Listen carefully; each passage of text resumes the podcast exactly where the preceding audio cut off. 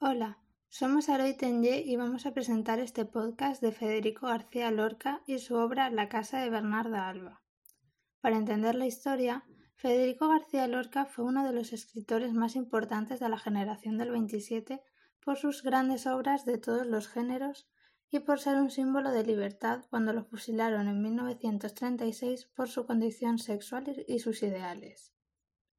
La obra que vamos a interpretar es La casa de Bernarda Alba, su última obra escrita en 1936, que es un teatro que representa el drama de las mujeres en España, criticando los valores tradicionales que oprimen a la mujer, a las clases desiguales y el carácter anulador de las convenciones sociales que es representada principalmente por la familia de ocho mujeres que, tras la muerte del marido de Bernarda, encierran a sus cinco hijas en casa para mantener la honra de su familia guardando un luto interminable.